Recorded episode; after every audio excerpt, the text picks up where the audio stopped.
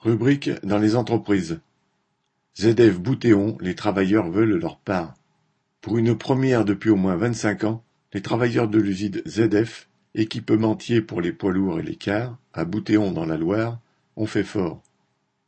À l'appel des trois syndicats de l'entreprise, plus de 90% des 330 salariés, ouvriers, techniciens, cadres et administratifs, sont en grève totale depuis le 24 avril.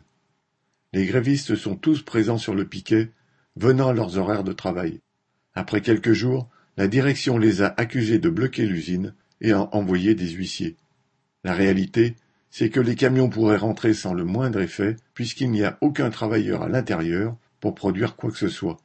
Prétextant le passage au tout électrique, le groupe allemand ZF veut se débarrasser de cette usine qui produit des boîtes de vitesse pour camions. Le groupe assure avoir trouvé un repreneur fiable, mais les salariés exigent, avant la cession, une part des colossaux bénéfices que l'usine a fait ces dernières années, sous la forme d'une prime de dix mille euros.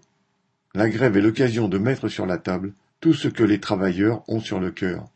Les faibles salaires, les sacrifices consentis depuis plusieurs années et la dégradation des conditions de travail sous une nouvelle direction qui a cru pouvoir serrer la vis. Enrichi de 43 milliards de bénéfices, le groupe ZF a largement de quoi payer.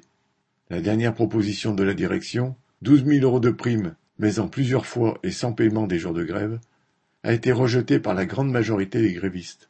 Ils sont décidés à tenir le temps qu'il faudra, renforcés par l'unanimité de la grève et par les marques de sympathie qu'ils reçoivent des travailleurs de la zone industrielle et au-delà. Correspondant Hello.